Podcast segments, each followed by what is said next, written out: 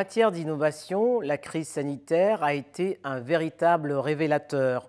Pour pallier le manque de matériel dans les hôpitaux, il a fallu compter sur l'ingéniosité des jeunes scientifiques africains, en particulier des femmes qui, dit-on, ont un talent naturel pour la programmation informatique. En direction de Louvain-la-Neuve, Raïssa Malou, bonjour. Bonjour Denise, merci de m'avoir invitée. La physicienne que vous êtes a-t-elle été surprise par l'éclosion des talents qu'a révélé cette crise sanitaire sur le continent? Alors oui et, oui et non. Euh, oui, parce que ça a été quand même la première fois que j'ai vu une telle mobilisation euh, spontanée euh, des scientifiques sur les différents pays africains et notamment en RDC, d'où je viens, où je, où je suis. Et, et ça, vraiment, c'était la première fois qu'on se mobilisait pour une cause commune et, finalement spontanément, sans avoir été poussé par d'autres. Et non parce que il y a des talents, il y a des jeunes qui ne demandent que ça, que de, que de mettre leurs compétences techniques et scientifiques au service des, des, communautés, au service du développement. Donc c'est normal que ce soit euh, qu'il y ait eu ce mouvement euh, et qu'il se soit mis à travailler sur cette problématique. Euh, quelles leçons tirez-vous de la façon dont les scientifiques congolaises, en particulier, ont géré cette crise? Alors, la première, c'est certainement le travail en équipe pour développer, par exemple, un, respirateur, comme nous sommes en train de faire, il faut absolument travailler avec des équipes pluridisciplinaires, des équipes mixtes. Et là, ça a été vraiment une première, c'est qu'on se sont, on s'est tous bien rendu compte que l'on ne pouvait avancer que si on travaillait avec les autres et si on mettait nos compétences en, commun. Donc là, c'est quand même une, première leçon vraiment importante. La deuxième, c'est qu'on ne peut pas développer ce respirateur en, restant simplement à l'intérieur de notre pays. Nous, on est vraiment demandeurs d'une plus grande collaboration interafricaine et aussi internationale. Et c'est magnifique tout ce mouvement qu'il y a eu de ces ingénieurs, de ces équipes de par le monde qui ont mis à disposition euh, les, logiciels, les prototypes, etc., pour que ça puisse être développé ailleurs. Et donc là, on voit qu'on a vraiment poussé vers une meilleure coopération, en tout cas un début de coopération sud-sud euh, et une autre forme de coopération nord-sud en termes de, sciences et de, et de. Donc ça, ce serait vraiment les deux leçons en rapport en particulier avec ce travail pour répondre euh, à, la crise, à la crise sanitaire. Et quel a été le rôle particulier des scientifiques euh, femmes congolaises alors pour la RDC, ce qui est marrant, c'est que ça nous a surtout mobilisé, nous, les ingénieurs et les femmes scientifiques femmes, en fait, euh, qui se sont euh, tout de suite mobilisés, qui ont euh, fédéré d'autres ingénieurs. Et donc, ça nous a permis de nous mettre en avant, justement, de, montrer que nous étions là. Maintenant, c'est ce, qui a fait notre différence, c'est justement cette, ouverture à l'autre, où tout de suite nous nous sommes dit, il faut travailler avec d'autres équipes, il faut se mettre ensemble, il faut créer des équipes pluridisciplinaires, des équipes mixtes. Et donc, on a réussi à fédérer comme ça euh, ces, différentes équipes. Ça, ça a été vraiment une belle leçon. Et comment est-ce que les femmes, à mon avis, ont joué leur rôle euh, dans cette crise? C'est vraiment d'arriver à fédérer les autres et sans, sans jouer avec les égaux et ce genre de choses. Et ça, je trouve ça vraiment très, très bien. Alors, les raisons pour lesquelles les, jeunes filles euh, hésitent à, à s'intéresser aux carrières scientifiques, c'est d'une part la durée du cursus et puis d'autre part le fait de pouvoir concilier vie privée et vie professionnelle. Euh, comment, comment leur faire comprendre qu'elles ont leur partition à jouer dans la lutte en faveur du développement? Alors, en fait, déjà, il faudrait avoir plus de données. Il y a un élément supplémentaire, au-delà de fait de la durée des, des, des, des, études ou de concilier ce genre de choses, qui est une problématique claire. Il y a aussi les, les violences. Il faut bien se rendre compte qu'il y a des violences basées sur le, sur le genre, dont ces filles sont victimes euh, de, de, la part des professeurs, des assistants ou d'autres personnes quand elles se lancent dans des études où il y a très très peu de femmes, ce qui est en le cas, le, euh, le, cas des, des, études dans et donc, nous, on se rend compte lorsqu'on les interroge, lorsqu'on commence à, prendre des données, que ça joue un rôle important. Et donc, ce que nous faisons, c'est d'abord, bah, d'abord, il faut montrer des rôles modèles. Donc, il faut montrer d'autres femmes qui ont réussi à s'épanouir, etc. Et ça, ça fonctionne. On le voit en RDC depuis 6-7 ans euh, qu'on travaille là-bas, notamment avec la semaine de la science. Mais il faut aussi adresser ce problème, donc euh, euh, vraiment traiter ce problème de violence dont, elles sont victimes au sein de nos universités, au sein des écoles. C'est un une vraie barrière pour avoir des femmes dans les sciences. Euh, notamment. Euh, et puis, il faut voilà, parler des difficultés. Et enfin, ce que moi, je veux dire, c'est vraiment euh, installer le temps des femmes. Par exemple, une femme chercheuse, parce qu'elle doit s'arrêter euh, pour la grossesse, etc., et eh ben, se voit finalement défavorisée comparée à ses homologues masculins qui n'ont pas le même problème. Et donc, il faudrait euh, s'adapter à ce temps de femme, le prendre en considération et donner aussi l'occasion aux hommes d'avoir, euh, de participer un peu plus à l'éducation de, leur, de leurs enfants, avec plus de congés de paternité, par exemple, ce genre de choses. Donc, rééquilibrer et tenir compte du temps de femme parce qu'elles sont véritablement pénalisées par, par ce relève de parce qu'elles font, euh, parce qu'ils sont, importants pour elles. Quoi. Alors, je rappelais au début de cet entretien que vous êtes euh, physicienne, hein, vous, êtes, vous, avez été mmh. formée en, Belgique.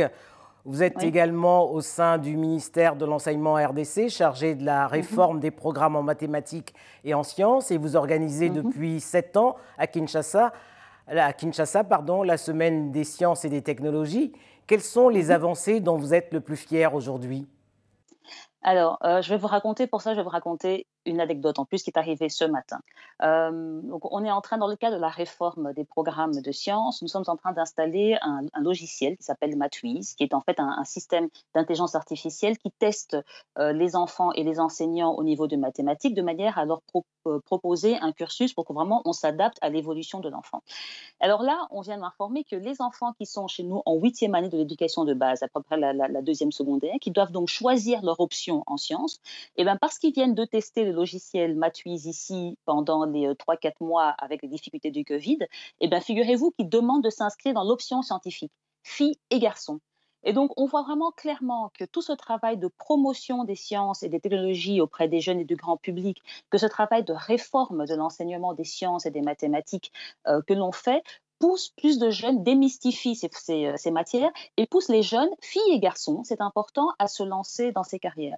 Et on voit bien qu'auprès des hommes et auprès des garçons, le fait que l'on mette autant en avant les femmes, parce que c'est ce que nous faisons à la Semaine de la Science, la plupart de nos animatrices scientifiques sont des femmes, les, les youtubeuses scientifiques que l'on a, parce que vous savez, on, a développé des capsules pour répondre à la crise de Covid-19 pour que l'enseignement continue euh, à la maison, on a choisi énormément de femmes. Et ben on se rend compte lorsqu'on interroge maintenant les garçons, qui se disent, bah, finalement, ça paraît normal qu'on ait une fille ou un homme qui soit, qui soit scientifique. Donc vraiment, on arrive à déconstruire, en tout cas à normaliser la présence des femmes dans ces, domaines, enfin, dans ces, dans ces domaines.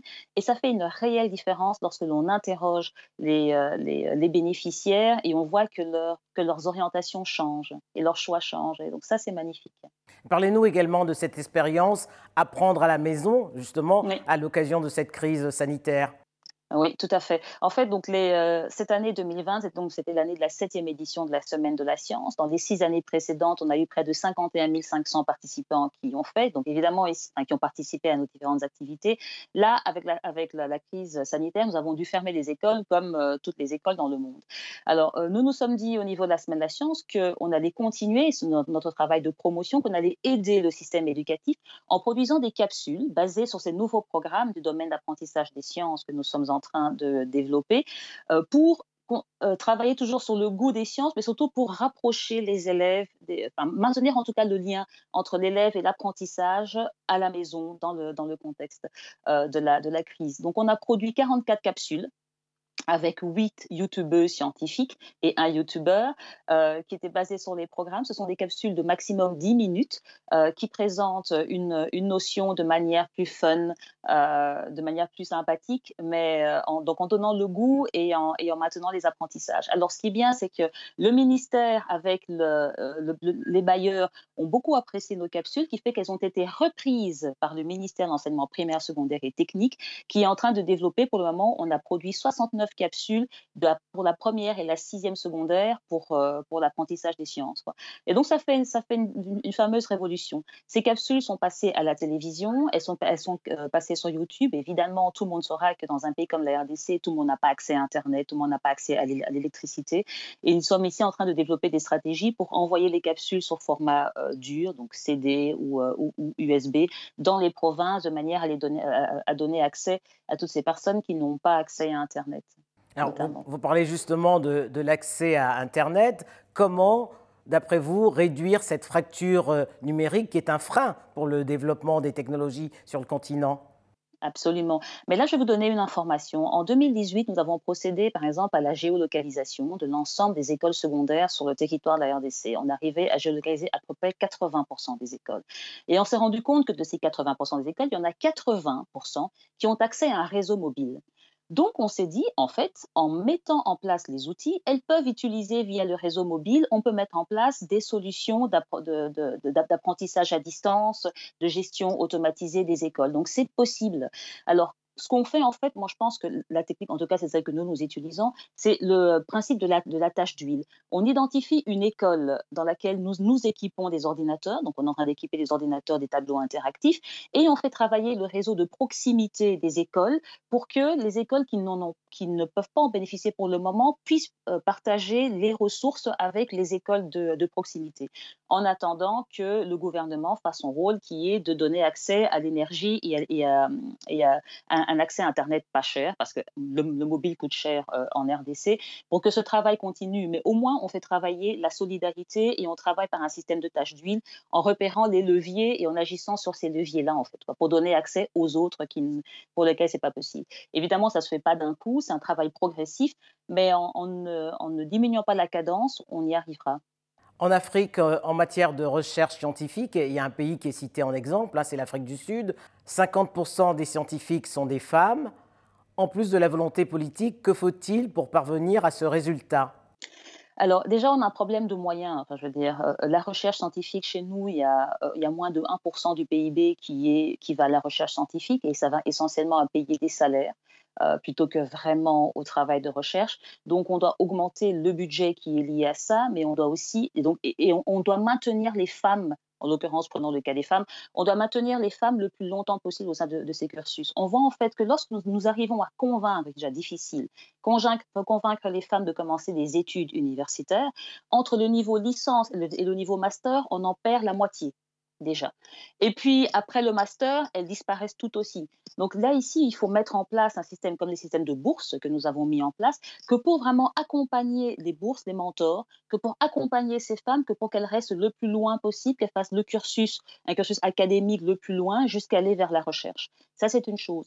La deuxième chose, c'est qu'il faut que le secteur privé et le secteur public voient l'intérêt de la recherche. C'est-à-dire qu'il faut qu'on arrive à mettre en place non seulement cette recherche fondamentale, mais aussi cette recherche appliquée pour que le secteur privé voit un intérêt à financer la recherche africaine, la recherche faite chez nous, pour pouvoir augmenter leur richesse, les, produits, les services, etc. Donc il faut une meilleure coordination entre le secteur privé, le secteur public et le secteur académique et de la recherche pour qu'on puisse avoir un véritable impact et qu'on pousse déjà plus de chercheurs et plus de femmes dans ces domaines.